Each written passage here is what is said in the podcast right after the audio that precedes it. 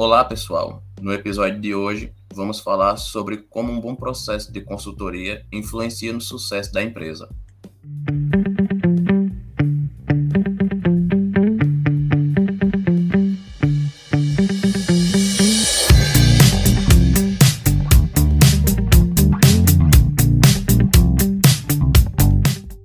No podcast de hoje, debateremos sobre a consultoria organizacional no açaí atacadista e com a participação especial do consultor Ricardo Fernandes, ex-consultor da empresa, com entrevista realizada via redes sociais. Devido a problemas com o áudio do consultor no momento da entrevista, decidimos por ler suas respostas, visto que os ruídos do fundo da gravação impossibilitam o perfeito entendimento de sua fala. Além da entrevista realizada com o ex-consultor do açaí, atacadista Ricardo Fernandes, também teremos as mensagens passadas de dois vídeos retirados do YouTube, para um melhor entendimento e aproveitamento da prática voltada para o consultor como um todo. E agora, pessoal, o nosso amigo Roberto irá falar um pouquinho sobre a consultoria organizacional e também sobre o histórico do açaí atacadista. Como a consultoria é aplicada na organização? Pensando na lógica de como funciona a consultoria, ao aplicá-la nas organizações, podemos entendê-las como um serviço especializado, ético, onde se fornece orientações ao cliente. A consultoria organizacional irá responder às necessidades da empresa, oferecendo e ou ensinando de forma diretiva sugestões concretas que tenham um componente técnico, sendo estratégico e tático. O consultor deve ser uma pessoa com conhecimento e habilidades que sejam úteis às necessidades da empresa. Neste caso, será o, o seu cliente. Né? O papel da empresa é estar disponível para contribuir e colaborar para que assim sejam geradas as mudanças que lhes foram propostas. Qual o papel da consultoria na organização? A consultoria é um trabalho de diagnóstico, aconselhamento e orientação e procura dar soluções a problemas existentes. O consultor é uma pessoa externa ou interna que não tem controle direto na situação, uma vez que se ele tivesse passaria a ser executivo e não consultor. O consultor não, não executa as atividades, mas podemos dizer que ele possui responsabilidades nos resultados pretendidos, uma vez que ele idealizou, estruturou e desenvolveu o projeto para a empresa. O objetivo da consultoria organizacional nesse contexto de forma simples, é proteger a organização de fracassos e promover o sucesso da mesma. A consultoria é um processo que tem ser realizado em equipe, onde a empresa e o consultor se unem para a melhoria na organização. O consultor irá usar os seus conhecimentos e habilidades técnicas para construir um plano de trabalho com o intuito de minimizar ou solucionar problemas existentes. E a empresa terá que tornar viável a execução desse plano, disponibilizando ao consultor todos os recursos necessários para o sucesso dessa intervenção. Né? Então, agora falando um pouquinho do açaí, né? A primeira loja do açaí nasceu em São Paulo, no ano de 1974, com foco no abastecimento de pequenos transformadores, pizzarias e, e padarias locais. E aí foi onde tudo começou. Em 2007, passaram a fazer parte do, do Grupo Pão de Açúcar, essa parceria alavancou nosso crescimento e assim fez com que o processo de evolução se desse cada vez mais, de uma forma mais incisiva e hoje já são mais de 200 lojas espalhadas em todo o Brasil, gerando mais de 40 mil empregos diretos. O propósito do açaí atacadista é fazer de cada loja um lugar em que o empreendedor possa fazer sua reposição diária, sem precisar comprar para longos períodos e grandes estoques além de poder negociar diretamente com o gerente as melhores ofertas e condições de pagamento através do serviço de televendas. Nas lojas estão disponíveis mais de 7 mil itens de grandes marcas nacionais importadas de mercadorias, alimentos perecíveis, embalagens, bazar, higiene, bebidas, limpeza, enfim.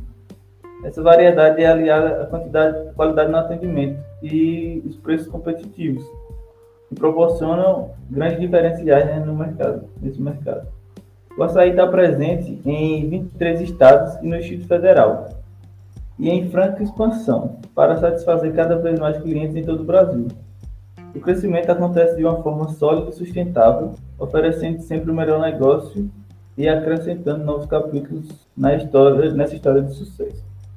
A consultoria organizacional no açaí atacadista. E aí a gente está detalhando aqui a loja 46, porém o consultor ele, ele é responsável por uma regional, então a gente não vai ficar só atento nessa loja. Algumas demandas do açaí atacadista necessitam de conhecimento técnico específico. Nesse sentido, a empresa utiliza do, a consultoria interna em setores estratégicos em sua operação, para que essas áreas estratégicas estejam sempre atendidas de acordo com as necessidades novas né, e complexas que costumam surgir na loja. Existem consultores na área de prevenção, recebimento, RH e frente de caixa barra sala cofre. Vamos nos aprofundar durante o trabalho no processo de consultoria na área da frente de caixa barra sala cofre, é, com o entrevistado Ricardo Fernandes da Silva, que é um ex-consultor da empresa, passou mais de 15 anos, né, um pouco mais de 15 anos na, na, nessa organização, no Açaí. Ele foi formado no, no curso de administração lá na Unopar, em Garanhuns, e hoje ele está fazendo parte de outra rede lá do, do estado de Minas Gerais. Muito interessante, Roberto. Toda essa caracterização sobre a consultoria organizacional e sobre o açaí atacadista. Assim a gente consegue perceber o quão importante se torna né, a consultoria para uma empresa. E agora, pessoal, vamos ouvir a entrevista para que serve a consultoria realizada pelo apresentador Marcelo Giuliani ao consultor Marcelo Pepe, no qual tivemos acesso via YouTube e vamos reproduzir a seguir. Para que serve uma consultoria? Uma consultoria, sempre que você sente a necessidade de ter uma pessoa mais especializada, alguém mais especializado num determinado segmento, você pede a consulta daquela pessoa. Assim como você vai a um médico e você pede um especialista no coração, cardiologista, um ginecologista, um obstetra, sei lá, você vai ter especialistas. E a consultoria é isso. Você procura um especialista para te dar conselhos e consultas sobre o seu negócio, sobre o seu desempenho. Pois é, para quem não conhece ou não entende, o que um consultor pode, por exemplo, fazer por uma empresa? Ele pode fazer uma análise muito interessante. Ele vai conversar com o gestor ou com as pessoas envolvidas naquele segmento que pediu a consultoria e vai conversar com aquelas pessoas para diagnosticar onde estão as falhas e encontrar as soluções. Dada a experiência que ele tem, esse consultor ele vai poder atuar em várias áreas dentro de uma empresa, no RH, nas finanças, na gestão administrativa, em área comercial. Existe consultoria gastronômica, consultoria em várias ações de comunicação Isso. e por aí vai. Consultoria bem ampla e um consultor pode ajudar muito uma empresa. O que muita gente se pergunta é o seguinte: mas como eu sei qual é a hora, quando eu devo procurar ou contratar uma consultoria? É, muita gente assim, como procura um médico é. quando está com dor. Você está sentindo uma dor, você vai ao médico. Mas uma consultoria, será que está na hora? É, em geral, é nesse momento que as pessoas procuram, quando o negócio está é. pegando fogo, quando está ruim. Mas o ideal é que sempre que você busque uma, uma transformação na sua empresa, você busca ir a um novo estágio dentro do teu negócio e você está sentindo que não sabe bem o caminho e você precisa de alguém mais especialista. Esse é o momento de procurar.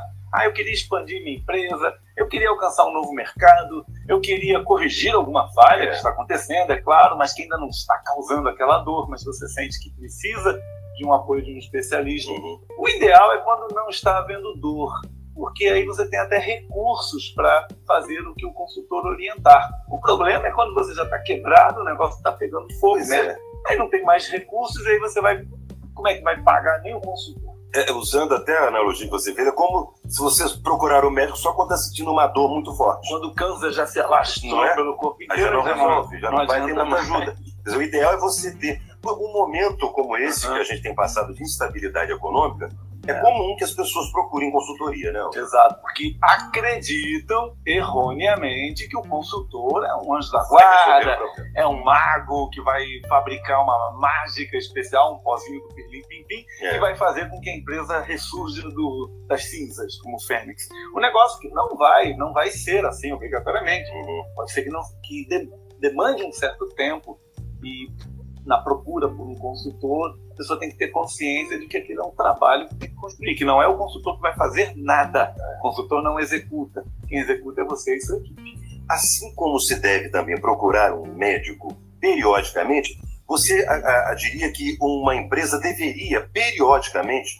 contratar um consultor para acompanhar os seus negócios, para fazer um levantamento e auxiliar? Sim, sim, é uma excelente ideia. Deveria, sim. Agora, esse período aqui não é determinado. Algumas empresas, quanto tempo? É, algumas empresas poderiam, de seis em seis meses, buscar uma consultoria.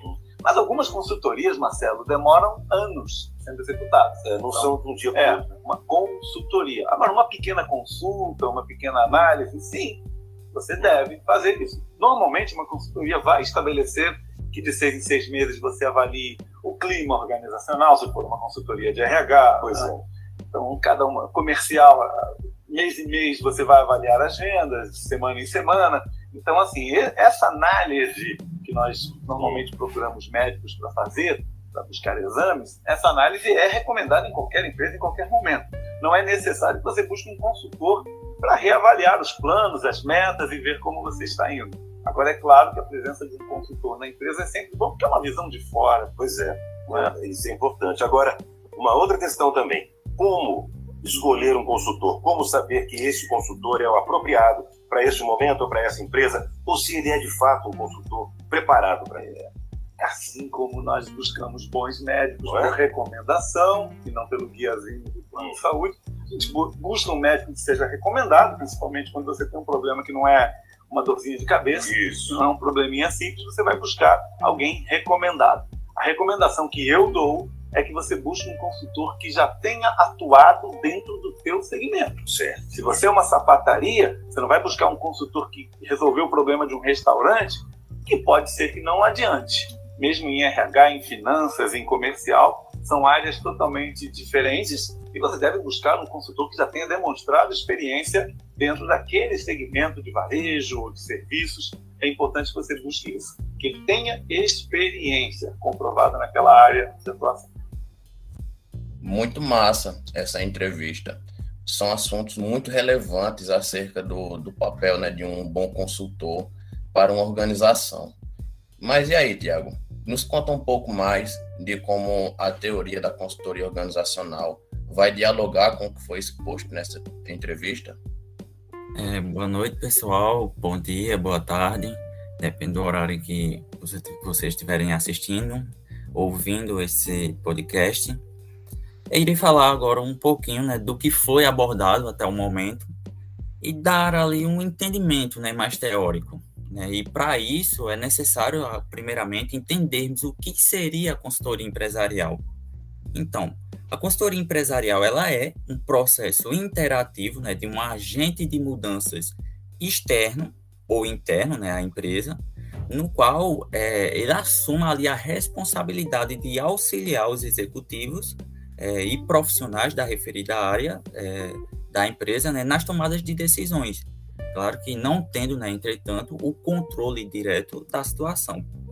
É, e com isso, a, a consultoria ela é um processo interativo, né, só que quando abordamos essa questão ali de processo, o que realmente né, estamos abordando?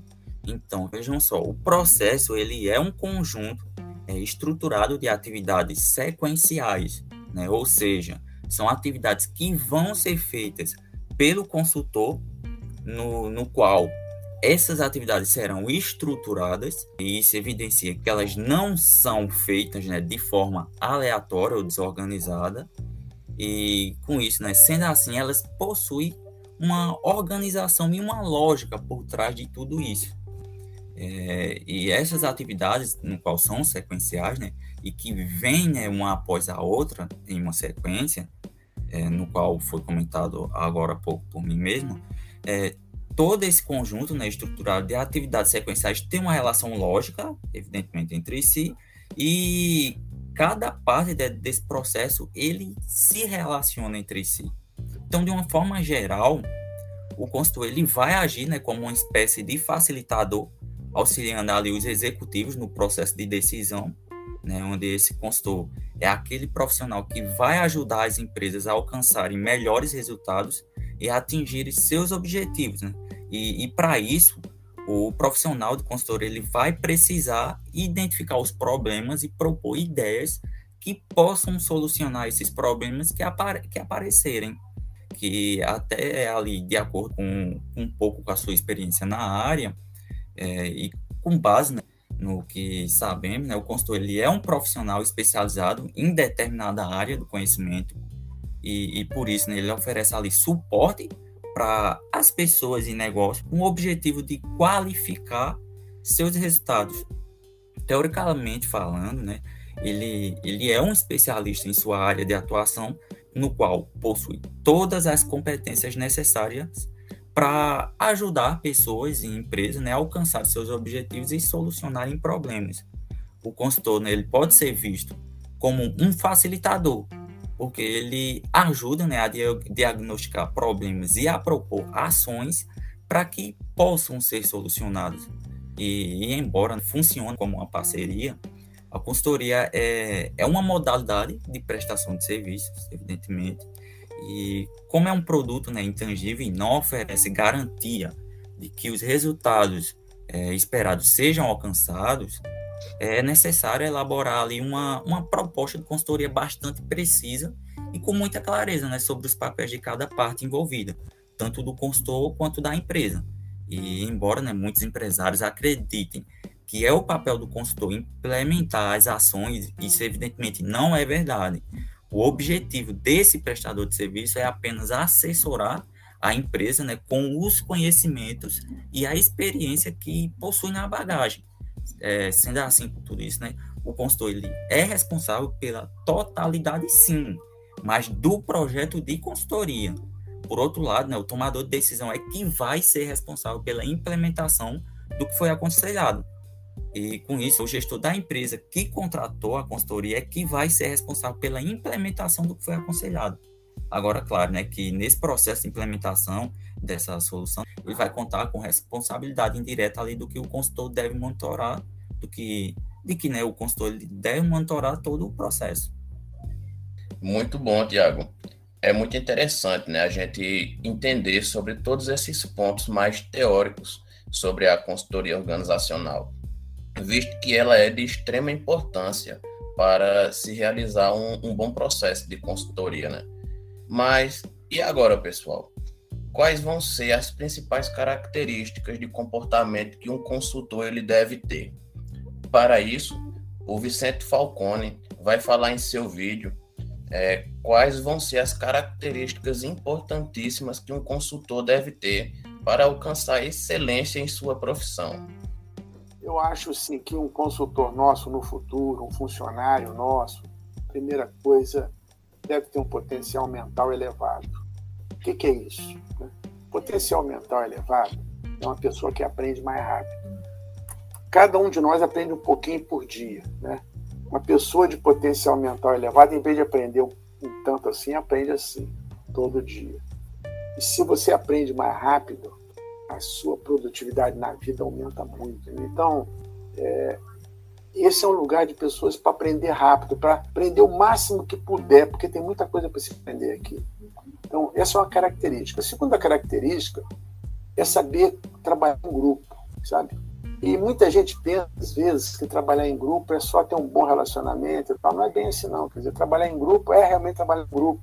É você entregar a sua parte a tempo, para o colega continuar o trabalho, é você ter a consciência de que as coisas são conseguidas pelo grupo e não por uma pessoa, sabe? Então, essa consciência nem sempre é fácil de você distinguir. Né? Então, essa é uma segunda característica. Uma terceira característica, talvez não seja bem um pré-requisito, mas é uma coisa que é desenvolvida aqui. Né? A gente vai para as empresas e encontra muito executivo que tem medo das coisas, tem medo. Você propõe qualquer coisa diferente do dia a dia, a pessoa tem medo, hesita. Muitos não querem, resistem.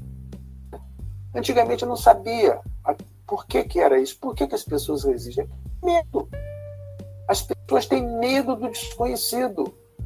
Então, uma característica aqui é a seguinte: os nossos consultores, de tanto que enfrentam o desconhecido, porque você vai entrar numa empresa para você ajudar a melhorar um resultado, ninguém chega numa empresa sabendo o que, que vai fazer, entendeu? Qual é a solução?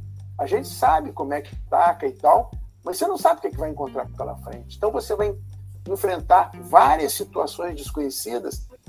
E eu acho que uma das coisas é que a pessoa perde medo do desconhecido. Então, uma característica de um bom consultor é não ter medo do desconhecido. Né? Eu ainda acho também que uma característica boa de um consultor e que vai fazer com que ele vá ser um, assim, um, na carreira de consultor um consultor de muito valor né, é relacionamento pessoal, sem sombra de dúvida. Uma pessoa que tem um bom relacionamento pessoal né, é, é um negócio assim que melhora muito a capacidade de venda de projetos, melhora muito o trânsito na empresa. Né? Então, isso é importante também. Cara, muito interessante né, fala do, do Vicente Falcone. Ele contribuiu demais para o, o, o nosso entendimento acerca das características essenciais que um consultor ele deve ter em sua jornada. Né? Eu, ô, Tiago, você tem algo a comentar sobre a fala do Vicente Falcone a respeito dessas características de um consultor? Tenho sim. Né, a partir do que ouvimos, né, podemos introduzi-la né, ao, ao, agente de mudança. E o que seria esse consultor como agente de mudanças?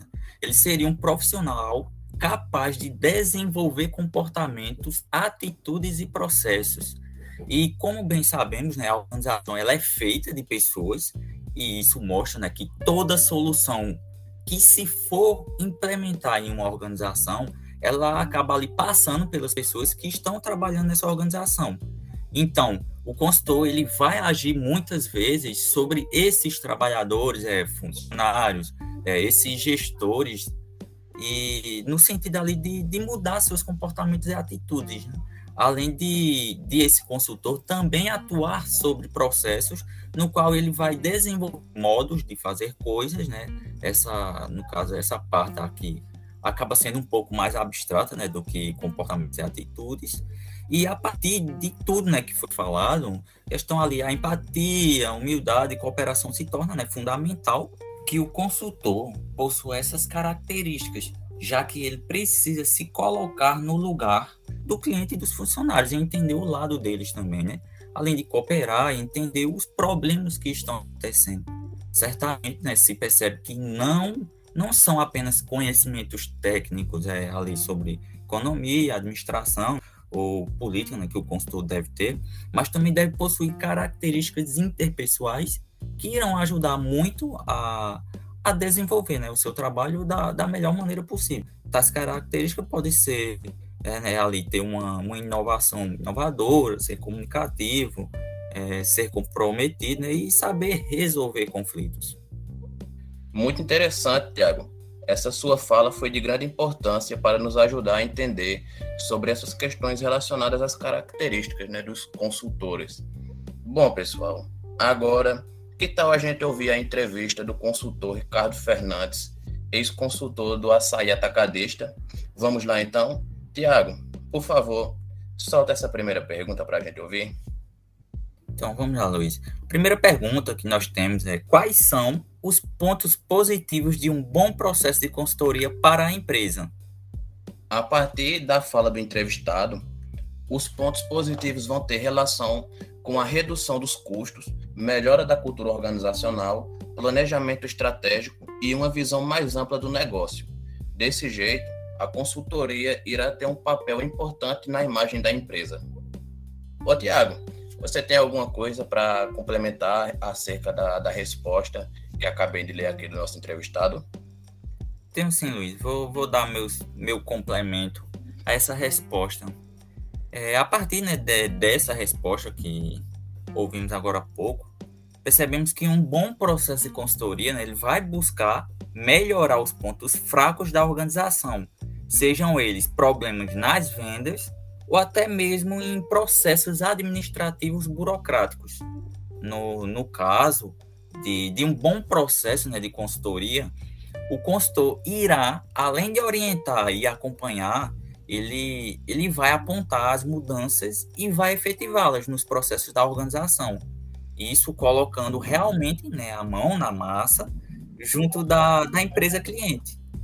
Um, um projeto de, de consultoria, né, ele visa solucionar as dores existentes de uma empresa ou, ou então identificar oportunidades de inovação e mudanças.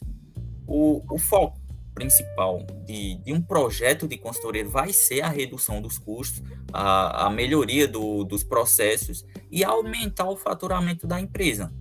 E quando a gente né, vai observar como as empresas atuam, a gente vai ver que elas acabam tentando se adequar ao ambiente, é, sejam ele né, os consumidores, seja as condições econômicas, seja ele os concorrentes.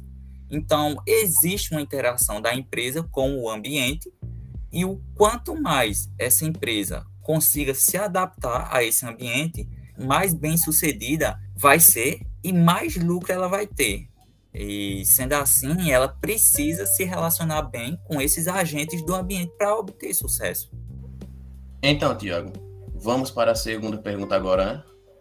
A segunda pergunta nós temos: como os colaboradores lidam com eventuais mudanças impostas pela consultoria no açaí atacadista? Existe resistência? Se sim, como vocês lidam com a resistência? Aqui, de acordo com a resposta do nosso entrevistado, ele fala que, no geral, os consultores deixam sempre bem claro que sempre vai existir mudanças na organização.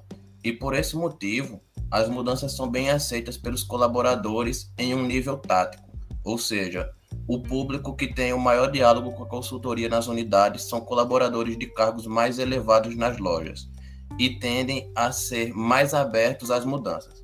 As mudanças são implantadas na base a partir da formatação de estratégias que podem mudar com relação às especificidades das lojas e do que é proposto. Além deste aspecto relacionado aos cargos, outro aspecto relevante neste sentido é observado é nítido que a maioria da resistência com relação a estas mudanças propostas está relacionada ao tempo de vínculo. Vale ressaltar que não é regra, porém, podemos enxergar maior resistência por colaboradores mais antigos na organização. E aí, Roberto, você tem alguma coisa para complementar sobre a fala do nosso consultor nessa segunda pergunta? Então, é, como vemos na resposta do entrevistado, a consultoria na empresa sempre deixa muito claro aos funcionários sempre existe mudança na organização. E por esse motivo, não se encontra muita resistência nos funcionários da empresa. Mas isso se, se deve a um bom trabalho da consultoria que foi realizado anteriormente, né? onde se criou uma mentalidade de inovação e adaptação a mudanças. Né? Então, esclarecer todas as mudanças é fundamental, pois deixar claro para os colaboradores quais mudanças serão feitas, bem como a importância e o objetivo das mesmas. As organizações devem sempre pensar no coletivo, visto que os colaboradores necessitam se sentir parte do processo da mudança. Durante o processo da mudança, a empresa deve buscar escutar o que os colaboradores têm a dizer, permitindo que eles contribuam com sugestões e pontos de vista. Né? As organizações devem sempre estar disponibilizando treinamentos para que os colaboradores consigam se adaptar às mudanças. E, por fim, as empresas devem dar o tempo necessário para que os colaboradores se adaptem às mudanças impostas. E vemos tudo isso na, na, no açaí, né? A gente vê todo esse processo lá no açaí, de forma nítida. Então, Tiago, é, vamos para a terceira pergunta que foi feita ao entrevistado. Na terceira pergunta nós temos: quais são as mudanças que ocorreram na organização que foram promovidas por um processo de consultoria durante o tempo que você está na organização? Houve alguma mudança positiva ou negativa? Bom, o, o entrevistado nos falou que houve diversas mudanças na organização durante o tempo que ele teve trabalhando por lá. Porém, ele disse que valia ressaltar a, a segregação da sala cofre. Existia uma demanda enorme no setor de sala cofre nas unidades, e os responsáveis também eram responsabilizados pela operação na frente de caixa. Ou seja, existia uma sobrecarga desses colaboradores, o que frequentemente fazia com que acontecesse erros junto ao financeiro, e, isso tornava uma área sensível no, no açaí atacadista. Daí surgiu um projeto a nível nacional, a partir da direção financeira, junto com a diretoria de operação, para que os setores de sala-cofre e frente de caixa fossem separados. É, por ter sido uma mudança mais complexa em muito tempo, foi observado uma resistência por parte da, da frente de caixa em praticamente todas as lojas. Porém, após algum tempo de controle rigoroso relacionado a este aspecto, as lojas se adaptaram e o processo teve o resultado esperado. Houve então uma redução considerável dos erros relacionados à sala cofre. Bom, e Roberto, é, você tem alguma coisa para complementar sobre a resposta do nosso entrevistado nesta terceira pergunta? Então, como a gente conseguiu observar, a mudança é algo que deve ser abraçado em vez de ser temido. É, somente com a com mudança a empresa poderá estabelecer bases para sucesso a longo prazo. Né? Ela acaba sendo a maneira da empresa sobreviver frente às mudanças no ambiente interno e externo. As mudanças organizacionais também podem acontecer pelos mais diferentes motivos, desde aplicações ou criações de filiais até a implementação de novas estruturas corporativas, passando por um melhor ambiente de trabalho e aumento da competitividade. Também pode acontecer por, por fatores é, como envelhecimento e perdas competitivas de produto, enfim. Massa, muito bom, Roberto. É, então agora a gente vai para a nossa quarta pergunta. Tiago, você poderia ler, é, por gentileza, a nossa quarta pergunta que foi realizada? Sabendo que o processo de consultoria pode ser caracterizado em consultoria de pacote, consultoria artesanal, consultoria especializada, consultoria total e consultoria globalizada, qual destes tipos de consultoria se costuma utilizar na empresa? Após fazer uma breve explicação sobre o que é cada tipo de consultoria acima citadas, o entrevistado é, respondeu o que Luiz irá nos dizer agora em seguida. Bom, é, de acordo com a resposta do, do entrevistado, ele fala que, que no açaí eles costumam utilizar mais o tipo de consultoria especializada, já que, que eles trabalham por, por área da organização, já que tem vários consultores para cada determinada área da organização. E também ele falou que a empresa tem consultores que vão abordar as questões mais específicas de cada região, que nesse caso ele é, caracteriza que essa seria mais uma consultoria mais globalizada. Bom, e, e agora, Igor, é, você teria alguma coisa para complementar sobre essa re, quarta resposta que o consultor no, nos forneceu? Então, com base na fala do nosso entrevistado, é, percebemos que o açaí atacadista possui dois tipos de consultoria. Uma mais voltada para cada unidade logista e outra focada nas diferentes regiões do país, que no caso é o Brasil. Deste modo, o primeiro tipo de consultoria que o entrevistado cita é a consultoria especializada, que no caso da empresa é utilizada para atender às necessidades das diferentes áreas da organização, onde percebemos que além da empresa buscar a melhoria contínua de seus processos com a ajuda da consultoria, o açaí atacadista dá um foco é, especial na contratação de consultores, com formações nas diferentes áreas organizacionais, para assim ter o máximo de excelência no processo de consultoria. Mas e aí? É, o que seria a consultoria especializada e a consultoria globalizada, que o entrevistado citou em sua fala?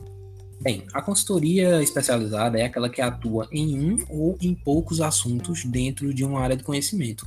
A contratação é geralmente feita pela média administração, que é onde se concentram as especialidades de RH, marketing, finanças, por exemplo, certo?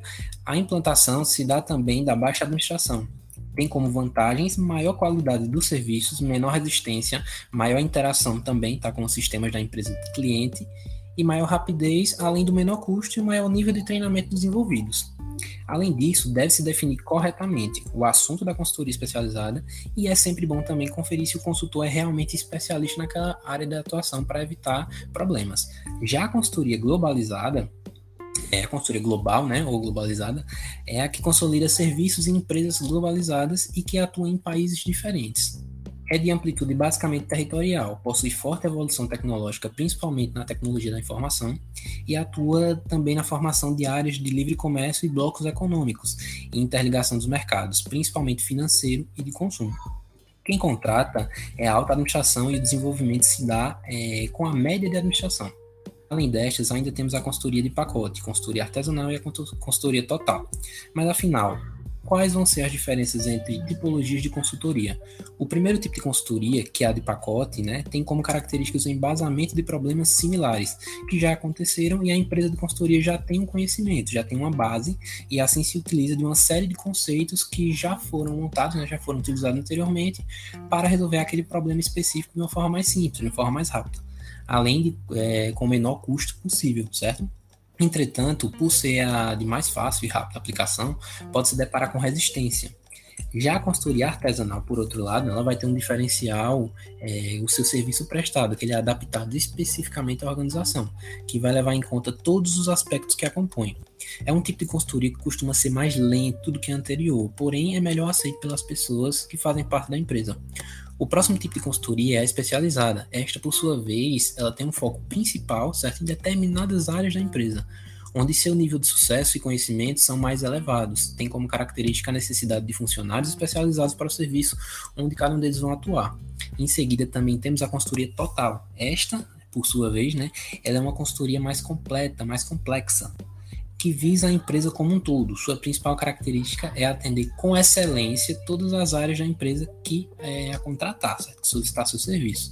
Por fim, temos a consultoria globalizada. Este tipo de consultoria tem como objetivo atuar em empresas que trabalham em diversos países, prestando serviço com excelência e qualidade, com profissionais especializados em todas as áreas da empresa e em todos os países em que a empresa atuar. E aí, Tiago, vamos para a nossa última pergunta? Qual foi a, a última pergunta da nossa entrevista? Durante o processo de consultoria, você, como consultor interno, utiliza alguma ferramenta para ajudar no diagnóstico ou na solução do problema? Aqui, de acordo com a resposta do, do nosso consultor, ele fala que no caso dele, ele costuma primeiro fazer um brainstorm, que vai ser o levantamento de ideias para se ter um rumo por onde começar. Geralmente, esse levantamento de ideias eles costumam fazer com os diretores e supervisores de cada área. Após o brainstorm, é dividido e elencado os pontos do, discutidos no brainstorm e é montada a análise SWOT. Depois dessa SWOT, eles utilizam o diagrama espinha de peixe para identificar o problema maior do processo e por último, ele falou, ele comentou que gosta de utilizar a ferramenta 5W2H para formular o plano de ação. Bom, como vimos na resposta do nosso entrevistado, ele se utiliza de algumas ferramentas muito interessantes para auxiliar no processo de diagnóstico e solução do problema.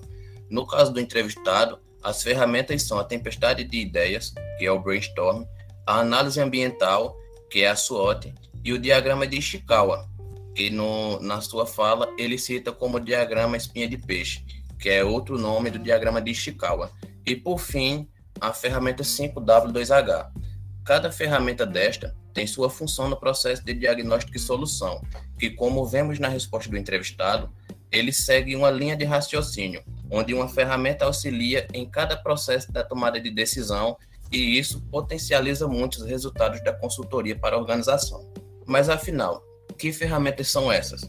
Para que elas servem? Bom, o brainstorm é uma dinâmica de grupo que é usada em várias empresas como uma técnica para resolver problemas específicos, para desenvolver novas ideias ou projetos, para juntar informações e para estimular o pensamento criativo. A técnica de brainstorm propõe que um grupo de pessoas se reúnam e utilizem seus pensamentos e ideias para que possam chegar a um denominador comum, a fim de gerar ideias inovadoras que levem um determinado projeto adiante. Nenhuma ideia deve ser descartada ou julgada como errada ou absurda, todas devem estar na compilação ou anotação de todas as ideias ocorridas no processo, para depois evoluir até uma solução final. Para uma sessão de brainstorming, devem ser seguidas algumas regras básicas, como vai ser proibido debates e críticas às ideias apresentadas, pois causam inibições.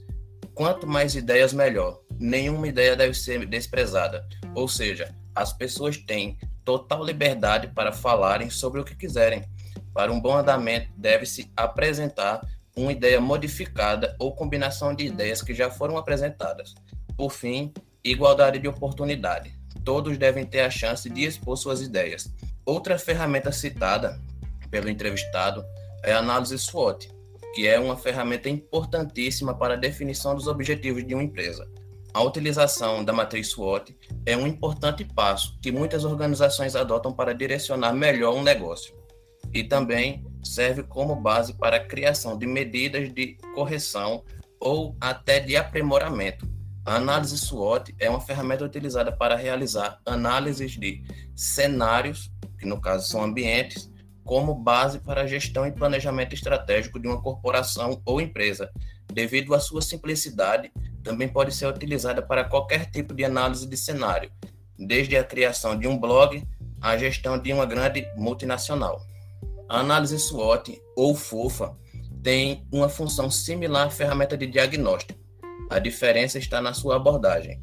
Enquanto o diagnóstico analisa áreas da empresa de forma geral, a análise SWOT vai fazer uma avaliação de fatores internos, que vão ser as forças e as fraquezas, e fatores externos, oportunidades e ameaças, a fim de fornecer um retrato da situação da empresa. Esta ferramenta é bastante utilizada a nível estratégico, onde com ela a alta gestão planeja as estratégias da empresa, o conhecido planejamento estratégico. A análise SWOT é tão versátil que qualquer pessoa pode utilizá-la, independente do seu objetivo. Entretanto, fazer uma análise de, de SWOT pode ser algo complicado, se você não manter os registros etapa por etapa. A terceira ferramenta que o entrevistado falou que utiliza é o diagrama de Ishikawa. Mas o que é o diagrama de Ishikawa? Ele é uma ferramenta visual, um formato de gráfico. Sua função é auxiliar as análises das organizações na procura da causa principal de um problema. O diagrama de Ishikawa também é conhecido por diversos outros nomes, como, tais como o diagrama espinha de peixe, diagrama causa e efeito, PDCA espinha de peixe, árvore de causas espinha de peixe e diagrama dos 6M. O diagrama, portanto, tem como objetivo ajudar a equipe a chegar nas causas reais de problemas que acometem os processos organizacionais de uma empresa. Ou seja, seu propósito é descobrir os fatores que resultam em uma situação indesejada na organização. O diagrama espinha de peixe é uma ferramenta gráfica simples e objetiva que traz diversos benefícios para a organização, e para a equipe que a utiliza. O diagrama de Ishikawa traz muitos benefícios para a empresa quando bem utilizado. Ele pode ser usado em conjunto com outras metodologias, como as reuniões de brainstorm, que potencializam o rendimento dos encontros e ajudam a equipe a expor suas ideias e pontos de vista. Portanto, é importante considerar algumas limitações e requisitos para o seu bom desenvolvimento. Por exemplo, o método por si só não identifica a gravidade das causas. Além disso, ele precisa de pessoas organizadas que saibam coordenar reuniões e que tenham características de liderança para desdobrar a ferramenta. E por fim, o nosso entrevistado ele cita que também utiliza a ferramenta 5W2H, esta com a finalidade de ver as possibilidades de sucesso do plano de ação. Tal ferramenta é bastante versátil e útil para solucionar diversas demandas seja no ambiente corporativo ou até mesmo na vida pessoal. Ela parte de respostas a sete questões simples para chegar a um plano de ação específico, alinhando os objetivos de um indivíduo, grupo ou organização. O que a ferramenta 5W2H? A ferramenta 5W2H é um conjunto de questões utilizado para compor planos de ação de maneira rápida e eficiente. Seu principal propósito é a definição de tarefas eficazes e seu acompanhamento de maneira visual, ágil e simples. Formada por uma combinação entre letras e números, essa sigla pode gerar confusão, mas se refere às iniciais das perguntas que podem ajudar a solucionar as demandas. Observando as perguntas acima, fica fácil entender o nome da metodologia, já que resulta da união entre os cinco Ws, what, why, who, where e when, e o 2H, que é how e how much, Respondendo às sete questões de modo realista, é possível enxergar com clareza a necessidade ou não de uma mudança e formular um plano para alcançar esse objetivo. Em geral, o 5W2H é desenvolvido em uma tabela, contendo cada questão e um pequeno espaço para que seja respondida, favorecendo o preenchimento com frases curtas. Desse modo, fica fácil verificar o andamento de cada projeto, controlar o tempo evitar o desperdício de recursos e delegar e cobrar a execução das ações. E agora, para concluirmos os debates, Igor vai falar das considerações finais, baseado no que foi visto e debatido em nosso podcast. Com base no que foi debatido é, até agora, e também durante algumas conversas em off, né, nós podemos conhecer mais de perto o trabalho de uma consultoria especializada, assim como seus impactos dentro da organização, que no caso da empresa em questão né, é o açaí, que a gente já comentou, e o consultor entrevistado, é, ele é um tipo de consultor interno. Tá? Dessa forma, é, como conclusão final, gostaríamos de trazer alguns elementos essenciais que agregam maior valor é, e maior aprendizado a todos os nossos ouvintes certo? O primeiro ponto a ser destacado, ele se refere às habilidades exigidas para o profissional de consultoria. Então, ele deve ser dinâmico, flexível, criativo, proativo, possuindo a capacidade de se adaptar a diferentes ambientes, setores, condições e indivíduos profissionais diferentes, buscando sempre atender e, se possível, até superar as expectativas dos clientes que contratam seu serviço, tanto os clientes internos quanto os clientes externos, solucionando problemas ou situações demandadas. Tal ideia, ela reafirma que não existe nenhum passo a passo, não existe receita de bolo nenhuma que pode ser aplicada em qualquer organização para resolver um problema. Cada consultoria, ela deve levar em conta a particularidade a peculiaridade do cliente em questão, da empresa em questão, das condições é, que, estão, que, que estamos trabalhando certo? Então, a partir disso, é, o, como segundo ponto, a gente tem a questão da comunicação. Essa etapa né, é uma etapa essencial para o sucesso de uma consultoria. Durante as primeiras interações entre consultor e empresa, né, o consultor deve demonstrar conhecimento e adaptar sua linguagem durante o diálogo, permitindo que o empresário, o cliente, né, se sinta à vontade e ele possa fornecer dados mais claros, explicações mais claras a respeito da situação da empresa, estabelecendo assim uma conexão de confiança mútua, para que é, mais à frente o consultor e o cliente, né, e a empresa, os setores da empresa em si, possam interagir melhor uns com os outros, departamentos, setores da organização. Devemos lembrar também que um consultor depende das indicações e dos feedbacks positivos por parte de seus clientes para construir seu nome e solidificar sua marca no mercado refletindo mais uma vez é, o poder, né, a importância de se comunicar bem. No caso do profissional entrevistado, por se tratar de um agente interno da organização, tem a, da organização, tem a vantagem também dele possuir um, uma maior familiaridade, uma maior facilidade de se comunicar, estabelecer um canal de comunicação com a empresa. A transmissão de informações é bem mais fácil. Com relação ao terceiro ponto, é, eu gostaria de destacar também que o papel do consultor como um agente transformador, certo? Dentro da organização. Ele é um agente de mudanças. Apesar do consultor não ter conhecimento de todos os elementos e variáveis referentes à organização, seu papel é conversar, coletar e processar todos os principais né, dados financeiros e estruturais que estão a seu alcance, que estão disponíveis, de forma a transformá-los em informações úteis né, para a elaboração de um projeto de mudança, visando atingir os objetivos da organização processo de mudança dentro de uma empresa nem sempre é algo fácil, justamente pelo contrário, certo? É algo que apresenta um certo grau de resistência que geralmente é elevado, tanto por parte do fator financeiro, que exige investimento, certo? Em menor e maior grau, dependendo da empresa, quanto pela própria questão humana. Entretanto, a implementação de novas técnicas, processos e ideias é intrínseca ao trabalho de qualquer consultoria, é algo inevitável. Ela deve ocorrer, dependendo do seu grau. É, como quarto ponto, nós temos também a questão da responsabilidade a responsabilidade compartilhada entre consultor e executivo. No quesito tomada de decisão e implementação de projetos, cabe exclusivamente aos controladores da organização decidir fazer ou não fazer. Por outro lado, o consumidor, ele, o consultor, né, ele não é isento de responsabilidade. O seu papel é de dar suporte na elaboração, implementação e principalmente no acompanhamento e monitoramento dos resultados atingidos, certo? Ou não, se eles não foram atingidos, derivados dessa consultoria. Lembrando sempre que a melhor solução é sempre aquela que atende às necessidades e objetivos organizacionais. Não adianta você elaborar, fazer um planejamento, uma solução que vai ter um custo elevado, que não se enquadre dentro das limitações da organização, certo?